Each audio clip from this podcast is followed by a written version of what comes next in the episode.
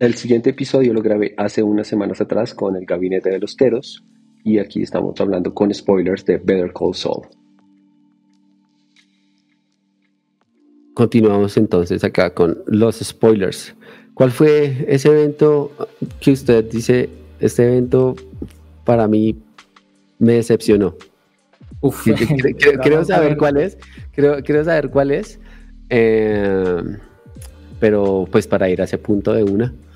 Uf, sí, ya entramos, ya entramos bastante fuerte. No, pues yo creo que como, como lo hablábamos, o sea, es que eh, la muerte de Lalo es quizás ese momento, y es que como yo te lo comentaba, pues para comentárselo también a, los oyentes de, de, tu podcast, es que yo, yo no creo que sea tanto el hecho de que en general el episodio haya sido malo, sino que eh, la temporada cierra con plan y ejecución que, uff, es un, es un capítulo brillante y arrancamos con este que en mi opinión arranca muy bien, pero justo en ese momento es que uf, se, dieron un, uf, se dieron en la cabeza muy duro. O sea, ese lapsus desde que Giancarlo Esposito abre la boca hasta que, hasta que pues, vemos a, Lalo sonreír y, morir, parece es como, uy, no, no, no sé qué acabo de ver. Que empezando no vi nada.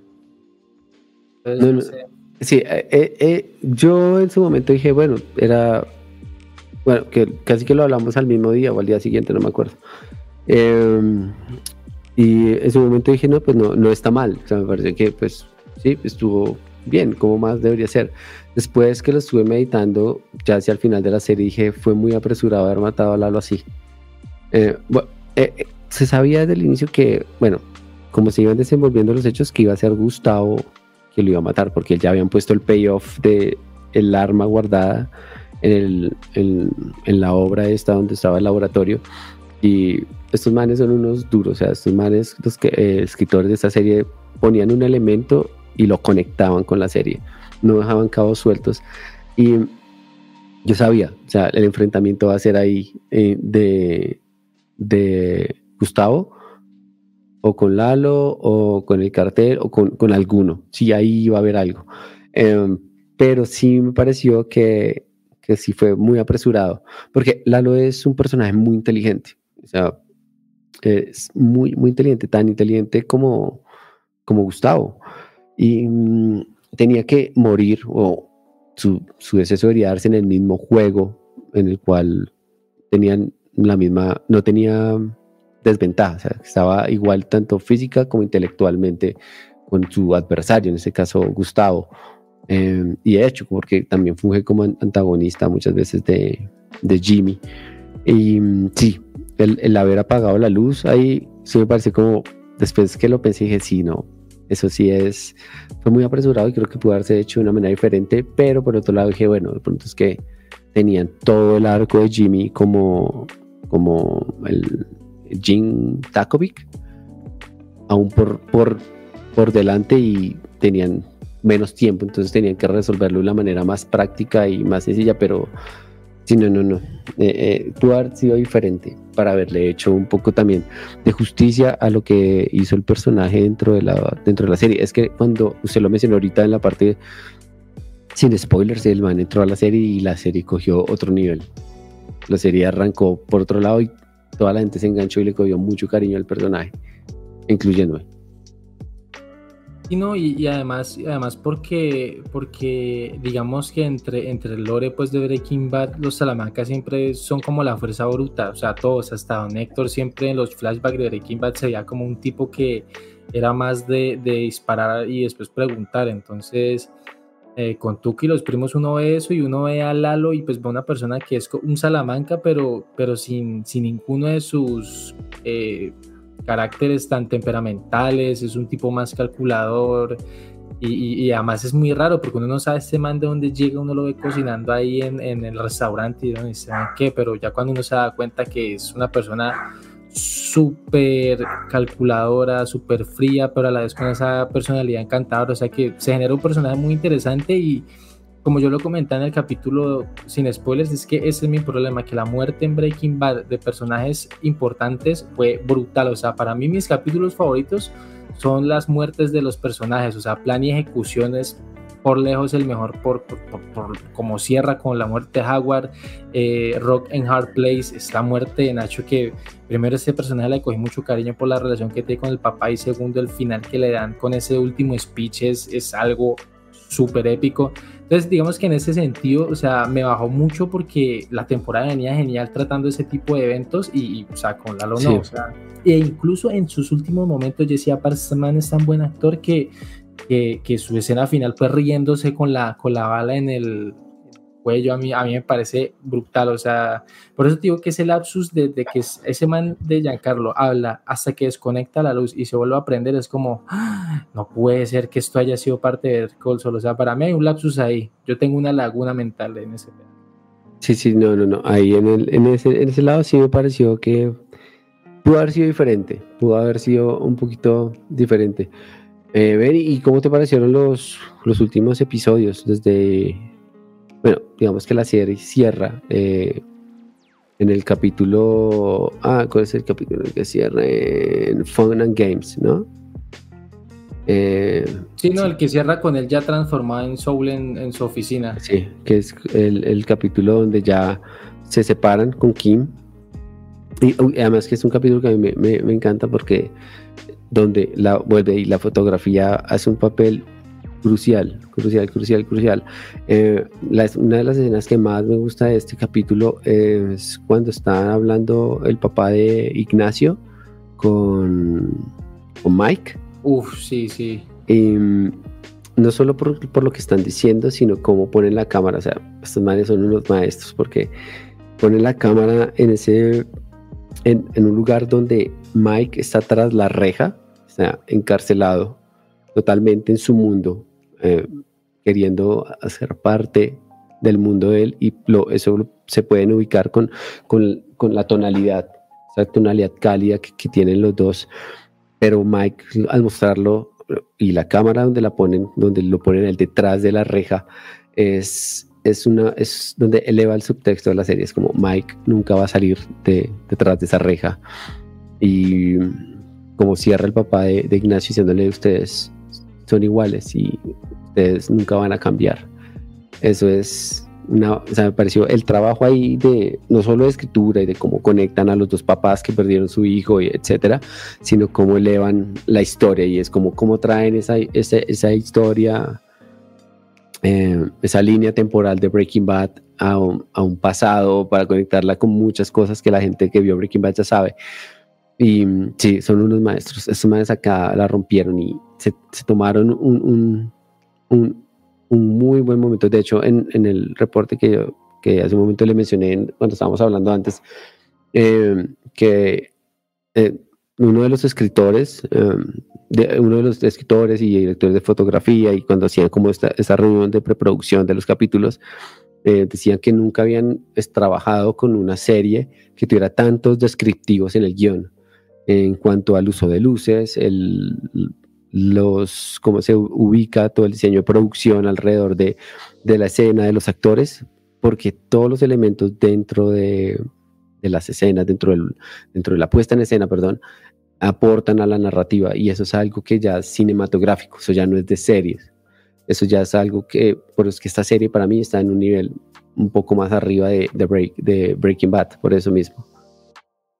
Sí, no, total, o sea, es, un producto netamente cinematográfico, además porque es una masterclass de, storytelling, yo creo que eso es englobar todo el buen trabajo que ellos hacen, o sea, no, no, se puede decir que tiene un factor positivo, o sea, yo creo que toda la serie es el factor positivo porque la puesta en escena es, es perfecta, o sea, de verdad que uno en un momento no, no ve ningún plano que sobre, un plano raro, o sea, sobre todo yo creo que una cosa que cambió mucho en comparación a Breaking Bad es que eh, se dedicaron a hacer más planos eh, estáticos. Pues, sobre todo yo creo que donde uno puede ver más evidenciado esto es en, la recreación de ver Call Sol del, del, secuestro de Jim, o sea, de, de, pues Walter y Jesse, donde la manera en que lo tratan es con un trabajo de luces más específico, planos mucho más eh, estáticos, eh, el, plano de la cara de Soul es mucho más eh, nítido y pues el fundido que hacen con, para llegar a, de Soul a Jim, o sea, son cosas que, que, han avanzado mucho, que por eso digo que no es justo compararlos porque no, o sea, yo creo que todo el crew evolucionó y, pues perfeccionó sus técnicas y es como una versión muy superior en, niveles técnicos, pero debido a que ellos ya tenían todo ese bagaje que empezaron con Bad. Pero bueno, en eso mismo creería, usted me daría la razón cuando digo que es superior, o sea, porque están mucho más maduros y llevaron eh, su idea a, a, una serie mucho más madura. Em, que sea mejor, depende también mucho de, de las personas que, que, lo vean y cómo lo vean, pero sí, para, para, mí me parece mucho mejor. El tema de los fundidos en el capítulo de Breaking Bad sí me parece eh, muy, muy, muy, muy bueno. Además que es un capítulo que eh, yo creo, estoy seguro que este man, Thomas Snows, este man es un fan de Hitchcock. Y estoy, pero sí, sí me dejó cortar una mano, si no es cierto. Ese es el de los capítulos donde más referencias al cine de Hitchcock vi. Um, desde North by Northwest, pasando por eh, Strangers on a Train, cuando están eh, hablando, eh, está este man Gino, Jimmy, hablando con todos estos manes en el bar para engañarlos, como, sí, todo esto, este man, este es un, capítulo que tiene muchísimas referencias al cine de Hitchcock, pero demasiadas, demasiadas, demasiadas, demasiadas. Y a mí me encantó, es, creo que es de los mejores capítulos de la serie, además, uno de los temas centrales de Breaking Bad es el cáncer de, de Walter y es, e, este, es el, este es el capítulo donde ya se va el último vestigio de Jimmy, porque es cuando ya se aprovecha de la enfermedad de este man para hacer dinero. Es algo también que, pues, es donde se une también, o sea, todo está también armado, que es donde se unen eh, las líneas temporales de, digamos, de los tres, de, de, las tres líneas temporales que hay, que es la línea temporal de Jimmy, eh, hasta Better Call Saul, después la, la línea temporal de Jimmy durante Breaking Bad y la línea temporal de Jimmy después de los eventos de Breaking Bad. Entonces, común en estas tres líneas es, en este capítulo es algo que sí, es una vaina que es como para estudiarlo, la verdad, es, es una vaina muy, muy brutal. No, no, total. Y además porque, no, no sé, vos me puedes corregir, Bliss, en ese capítulo es cuando cierra con con Mike recomendando la Soul que no lo que no lo fiche. Ese, es el Breaking Bad, ¿cierto? Sí, es ese capítulo Breaking Bad. no, o sea, es, es, brutal. A mí me parece de, de, los mejores cierres de capítulo de la serie porque ver al man entrando a, la, a, la, escuela esa después de todo lo que le advirtió Mike, uff, o sea, de verdad que lo... Y, o sea, todo lo que venimos comentando, o sea, de verdad que la manera más, más eh, grata, diría yo, de consumir ese universo es viéndolo completo, porque saber uno como fan de Breaking Bad lo que representa ese momento para la serie y, y, cómo llegaron a ese momento, o sea, es, de verdad que es que uno solamente tiene palabras de, de, de, o sea, positivas y, de agradecimiento con esta gente que hace unas cosas tan bien hechas.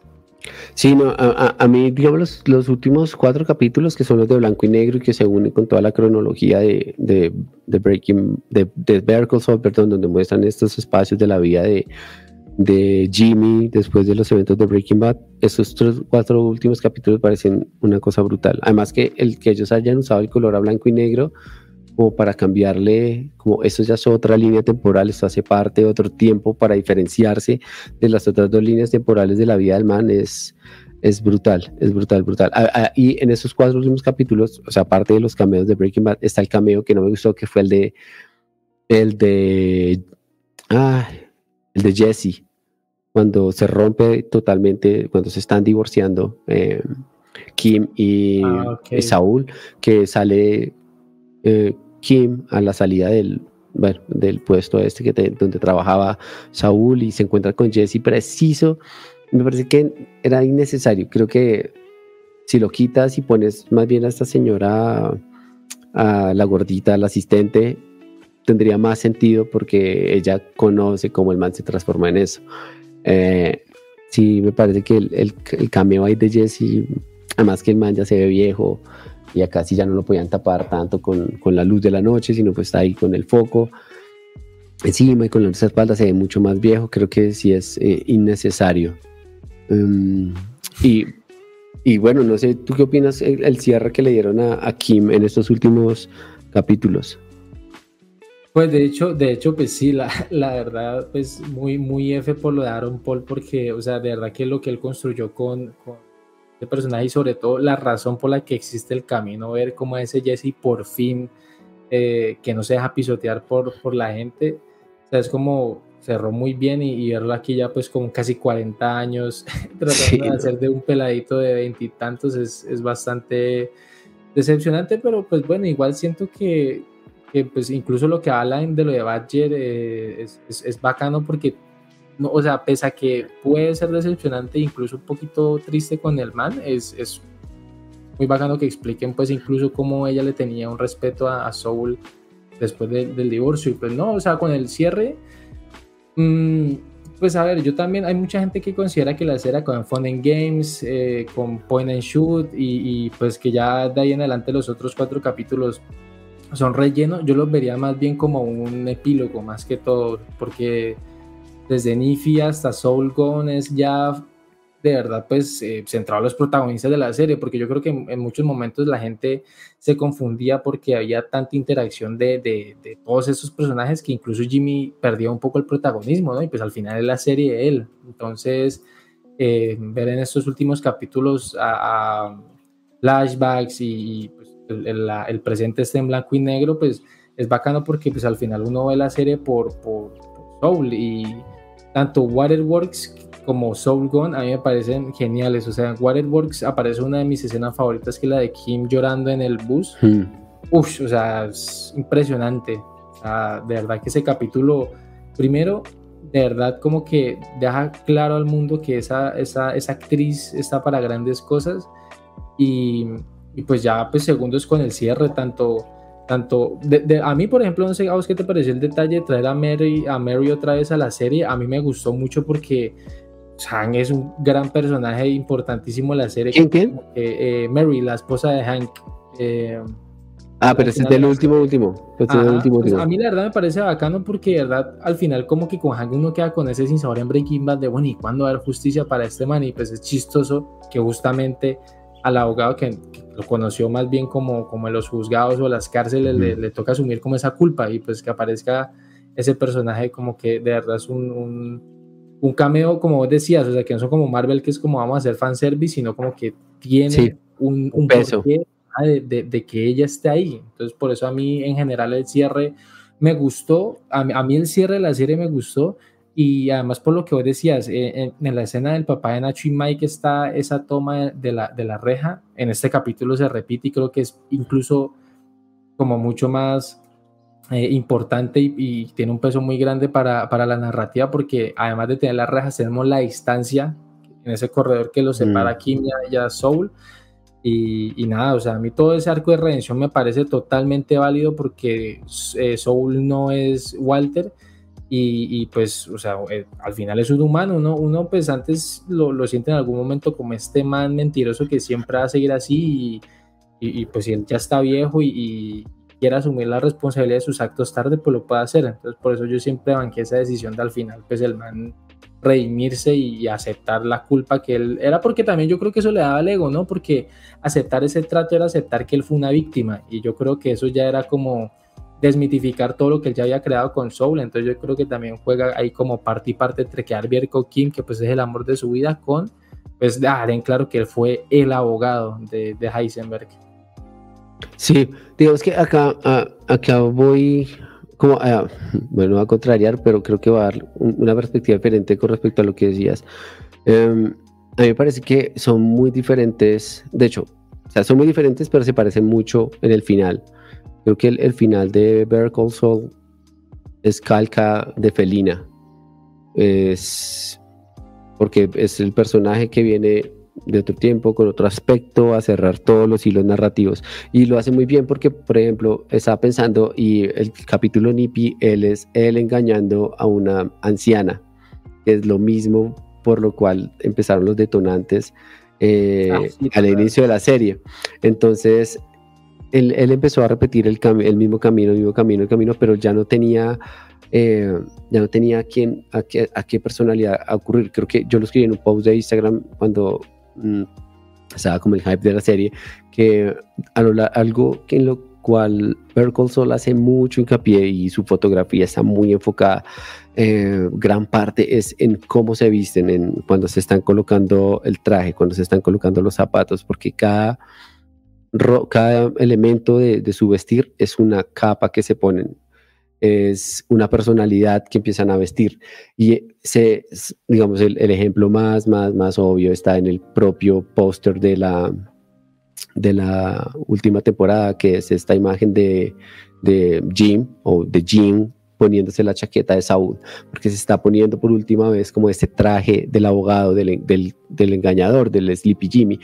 Y esto vuelven y, y, lo retoman acá en, en, estos últimos capítulos donde él cambia de atuendo, pero ya no, ya no y empieza como este capítulo donde están en la, en la tienda esta de, moda y él empieza como a acariciar los vestidos y como que se los quiere poner y se los viste porque quiere vestirse de esa personalidad.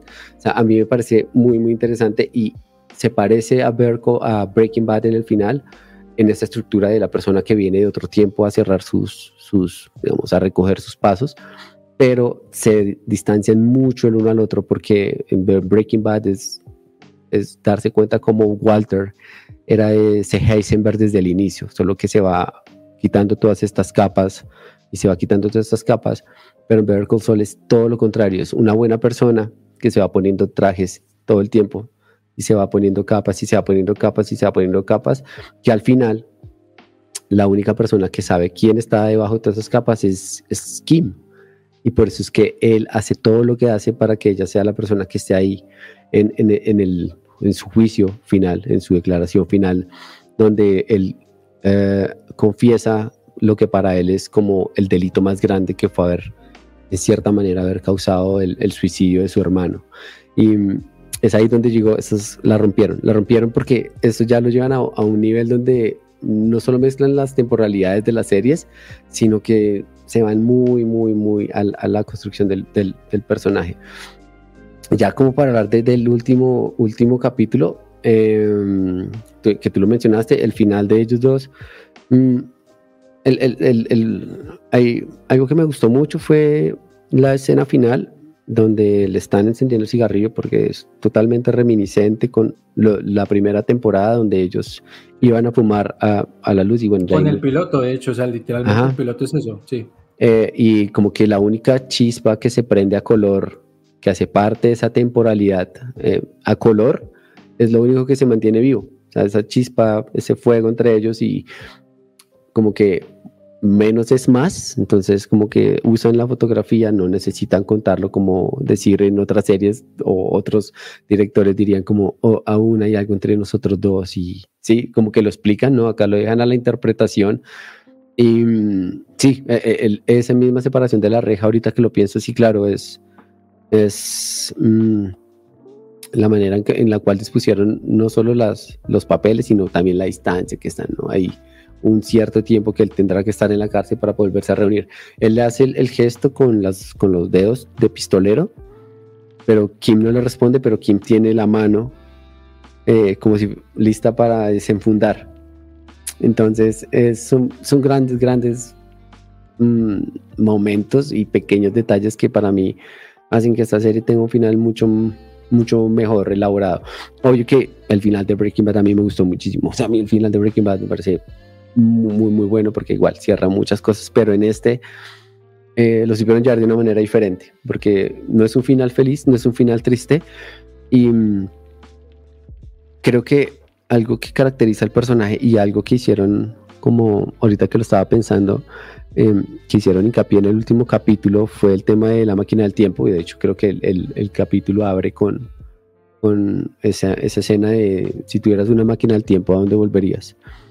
Y creo que esa no es una pregunta de Jimmy como al azar, creo que es una pregunta de Jimmy para entender la gente de qué se arrepiente. Y él sale con uno de esos comentarios todos sueltos porque creo que él no, él no se arrepiente de nada, él simplemente creo que se acepta como es y no entiende el arrepentimiento como una manera de, de ser él. Por eso es que él al final pide que le pongan el nombre, como no, eh, yo Jimmy. Esto yo lo, yo lo hice, yo soy Jimmy McGill. Y es también la manera en que Kim también lo ve al final como lo que es.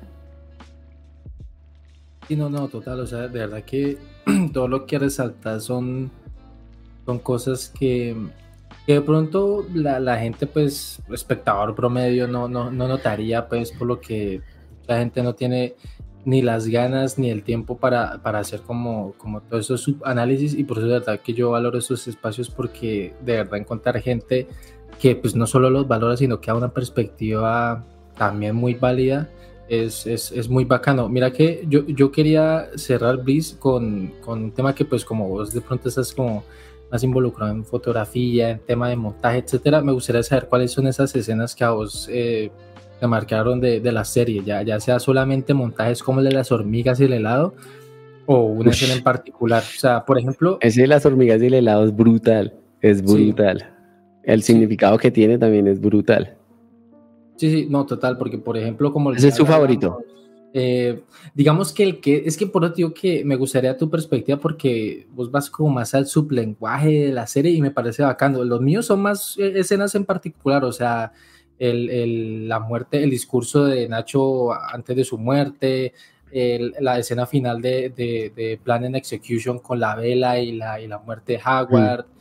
Pues, la escena de la desenfundada de pistolas de Saul después de, de, despedirse de Kim en la, en la, cárcel, el discurso de Chuck en, en el, en el, en el, en el juicio cuando, cuando ya se vuelve totalmente loco, o sea, son cosas como más, eh, más, literales, pero que a mí me generaron un impacto brutal sobre, sobre la serie. No sé si vos tenés de pronto otras para recalcar. Sí, no, precisamente esa que nombras, a mí me parece que eh, el, la escena de shock, cuando está diciendo yo no estoy loco, y en realidad no estaba loco, y eh, se aleja al plano, se aleja al plano, se pone al plano, lo deja solo, mostrando la soledad en la que queda encerrado en, ese cuadro donde se sientan las personas que están dando testimonio, o sea, está encerrado y el foco, eh, o sea, el, plano se abre al punto en que deja la palabra exit. Eh, desenfocada, pero se sabe. Y como eh, la imagen la dice sola, se quedó solo, encerrado, y es el final, es su salida. Y la salida está ahí eh, sobre, sobre la cabeza de él, básicamente. No están diciendo se va a suicidar, pero tiene esa, esa, interpretación y que ah. em, se amarra completamente y hace como esta rima con el final de Jimmy, eh, donde está Jimmy de pie en el estrado, dando su declaración con respecto a, los eventos, a lo que hizo. Y mm, igual se abre el plano, está Jimmy, mm, mm, está encerrado y también aparece el exit eh, al lado contrario en el cual aparecía en el plano de shock. En el plano de shock aparece como mano derecha del plano en la parte de arriba, superior derecha.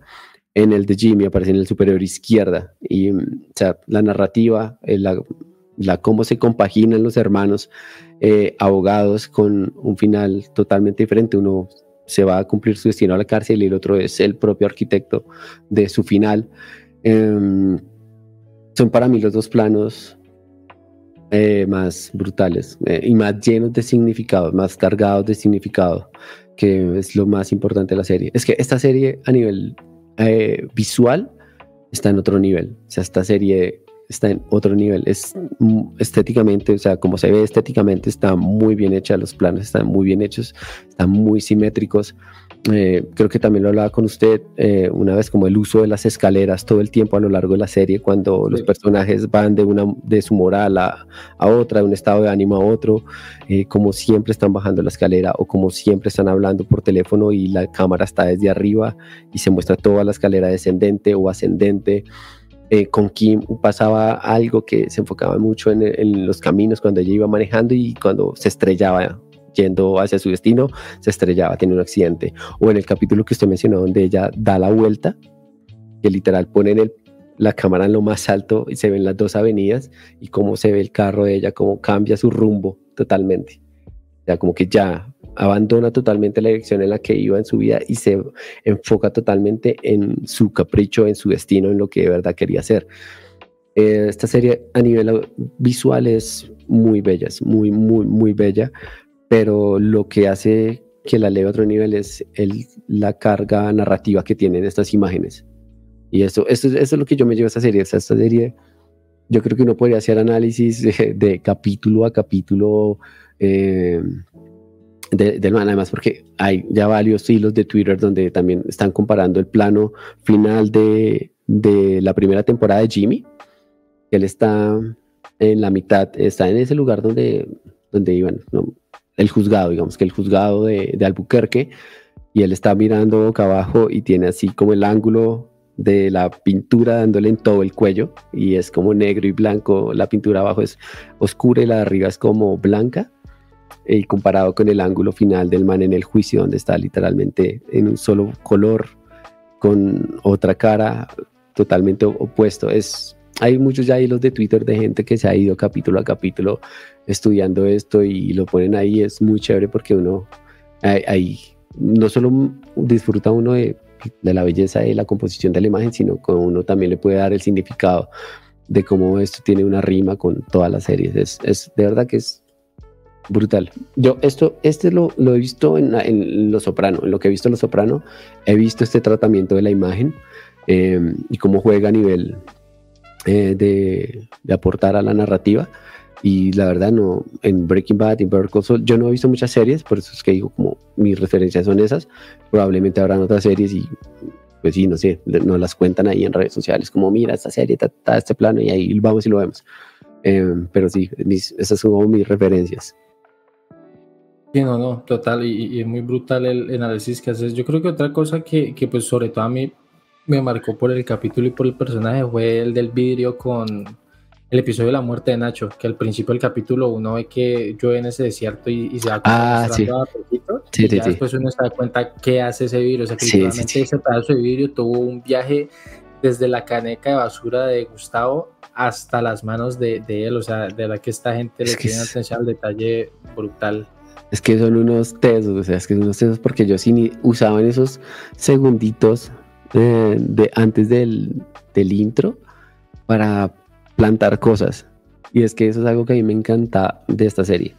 Eh, que plantan cosas en esos primeros que 30, 45 segundos. Plantan cosas que son fundamentales para el desarrollo de todo el capítulo. Y no, a mí eso, eso según yo siempre los disfrutaba. Siempre era como, no, no, no, no, ni siquiera saltaba el intro, porque es, es brutal. Ah, bueno, además que el intro después lo cambian, ¿no? En los últimos cuatro capítulos ya es otro, ya no es el disco la guitarra, sino es como te van a poner otra película de otro momento.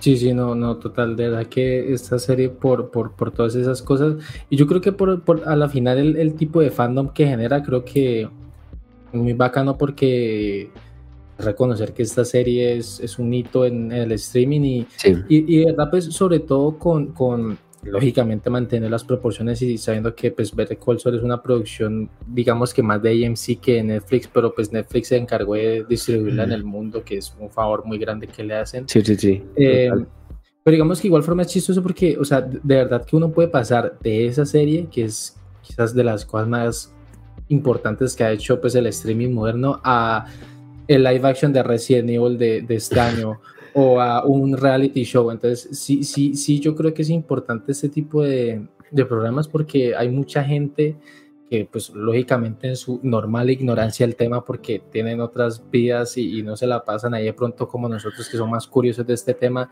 y necesitan ver algo ya, pues terminan viendo la, la tendencia. No, no, yo creo que incluso tanto por el hecho de que, de que no quieran ver algo bueno, sino que de pronto por el tiempo de no saber qué ver rápido, pues cogen cualquier cosa. Y pues sí creo que cualquier persona puede disfrutar esta serie porque ya uno quiere hacer el, metaanálisis o, o, la fotografía tal, es una serie muy buena. O sea, incluso diría yo mm. que tiene un formato obviamente guardando las proporciones, pero, pero como, como pues del que le gusta eh, tipo como novela de, de, de, acción a la gente de acá, o sea, son personajes que interactúan muy bien, hay un conflicto, hay un villano, varios villanos, entonces, vamos que más bien hay que, hay que como hacer el, el disclaimer de que Better Call Saul es una serie que si, si te quiere contar como Mike en tres minutos de pantalla, va a desarmar un carro y va a poner un chip y lo va a volver a armar, te lo van a mostrar y pues es algo brutal, ya, ya que... Ya no, ¿y cómo lo muestran? Porque... Es como lo muestran, porque ese, ejemplo chip se me ha olvidado, pero me hace acordar de una película del 74, se llama Conversation, de Francis Ford Coppola. Y mm, es, es como que lo, lo, envuelven a uno en esa dinámica de estar desarmando un carro y uno quiere ver cómo que está haciendo y cómo desarmo esta parte y cómo va a zafar esta. Y eso es, sí es como un homenaje a esa película de, Coppola al 74. Em, pero el, el, tema es cómo te lo muestra y cómo haces que lo quieras ver. Y ahí es donde viene también el tema que a, ti te gusta mucho de, de, estéticamente se ve muy, muy bacano, es muy bonito. Y ahorita estabas diciendo algo con respecto a las plataformas. Sí, digamos que eh, eh, esta, para mí esta era la serie que yo pagaba para ver Netflix. Está ahí Daredevil y Daredevil ya la quitaron. Entonces, em, es también como mm, ser un poquito menos receptivo a lo que todo el tiempo están mostrando, porque ¿qué pasa? Que lo, lo hablamos ahorita al inicio, como dije, muchas series que se las ponen a uno acá, se la ponen a uno aquí eh, en la frente, como mírala, mírala, mírala, mírala, mírala, mírala. Y um, todo el mundo empieza a hablar de esa serie y todo el mundo dice que es maravillosa, que es increíble, que wow, que espectacular. Y um, al mes se olvida porque salió otra. Eh, creo que a este punto de acá ya nadie se acuerda del juego El Calamar, pero en su momento era como así. La última que pasó así fue la última temporada de Stranger Things también, que eran como véanla, véanla, véanla, y el Master of Puppets y dele y dele. Y es, eh, mi consejo ahí es como, pues, los que quieren como ver buenas series, es no vean ese tipo de series en el momento en que están eh, saliendo. O sea, como denle un espacio que la serie se termine y la vean completa y digan es buena, es mala. Además que Netflix tiene esta mala costumbre de, cancelar en la primera temporada. Eh, y, y, series muy buenas no las renuevan, como Mindhunter. Entonces, sí, ellos, eh, creo que la estrategia de Netflix, y no sé, es como lanzar muchos tiros al aire y a ver cuál cae, cuál cae en tierra. Y el que caiga en tierra, pues a esa le apuestan una segunda temporada, pero no le apuestan una tercera. Y así van, así van tirando muchos tiros al aire y mm, no, no hacerle caso a todo lo que están diciendo todo el tiempo en redes. La verdad es que el 80% de las series que la gente ve y recomienda no son buenas. O son buenas y al mes ya nadie se acuerda. Pero series como Bear Call Saul, como Breaking Bad, eh, ahorita tú lo estás diciendo fuera de micrófonos, como Barry, The Wire, eh, son series que en el tiempo se van a ir apreciando más y más y más y más y van creando como este culto alrededor de estas series, que es, creo que es el propósito de este tipo de series y este tipo de, formatos y para eso están, como para tener a gente que visite un contenido uh, con una historia mucho más larga que una película, pero como que lo atrape a uno y lo, lo lleve como que tenga un significado más allá de, de lo que uno piensa que está viendo. Sí, sí, no, total. Yo, yo la verdad dejo este espacio porque me parece que como este podcast es un cierre muy, muy bacano, no, no, no sé si quieras agregar algo. A, mí, no, no, no. Pero brutal como cierre. No, no, no, hace darse harto. Acá, pues les cuento a los que están escuchando, ya vamos a terminar, pero con, eh, con Julián ya veníamos hablando hace resto de hablar, de hablar de algo y bueno, por fin se nos dio un tema chévere y nada, esperemos a ver qué, qué más eh, sale ahí conversando, qué más venimos a, tocar, de qué otros temas podemos hablar y nada, es cuestión de, de encontrarnos de nuevo seguramente. Julián, cuéntanos eh, tus redes, en dónde te encuentran, cómo te ven, cómo te escuchan, dónde te dan pues, like. Eh, en, Instagram es eh, Gabinete de y ahí tengo el link a YouTube y pues el, podcast es Teros Podcast, entonces ahí es fácil encontrar las redes y, y nada, o sea, de verdad que gracias por haber hecho esta colaboración. Me parece algo muy bacano y, o sea, espero que, que, se repita varias veces porque este tipo de contenido es bacano hablarlo con, con gente que, que, la apasiona y pues que tenga como una perspectiva, ya sea diferente o no, es bacano siempre escuchar porque creo que cuando es un debate sano se puede como llegar a conclusiones o a, o a conceptos chéveres, ¿no? Porque pues por eso a mí no me gusta de esas series en trending porque siempre se genera un datito tóxico y hay gente que usa como mucha, muchos términos grandilocuentes y es que lo mejor y, o lo peor. Entonces, sí, sí, sí, como que siempre estos productos generan como un tipo de conversación más diferente. Yo, yo, yo caí en eso eh, cuando empecé a hablar en, en, en las historias de Instagram de Obi-Wan. A mí me encanta Star Wars, a mí me encanta, me encanta Star Wars. Me gustaría adentrarme en toda la mitología que hay, pero pues no, no tengo tiempo para hacer todo eso, pero pues yo juzgo la serie por lo que veía. A mí Obi-Wan me parece una mierda de serie. Y gente que no le gustó y se ofendió y se lo tomaron personal y todo. Y yo, bueno, está bien, pero pues, ¿qué hago? ¿Qué hago? No me gustó y tengo mi argumento. Pero nada, nada, ahí estamos para hablar, para hablar de este tipo de contenidos que merecen la pena como analizarlos y pensarlos un poquito más. Pásense por ahí Gabinete de Heteros, tiene unos, muy, muy, unos posts muy bacanos eh, donde él ahí hace homenaje a fotografía de películas y series también, mm, que, que, vale la pena ver y revisar y nada, pásense ahí por el man y por el perfil de, de, de Julián y ya. Entonces, saludo a todos los que están escuchando que llegaron hasta este punto y gracias Julián por haberse unido a este programa. Ya saben que pueden escuchar la primera parte en, en donde hablamos sin spoilers de Better Call Saul en el podcast de, del Gabinete de Teros y ya pueden escucharlo aquí completo en, este podcast de donde lo quieran estén en cualquier plataforma que pueda que lo estén escuchando. Eh, Julián, muchas gracias. No, a ti, Ulises, y un saludo a todos. Adiós.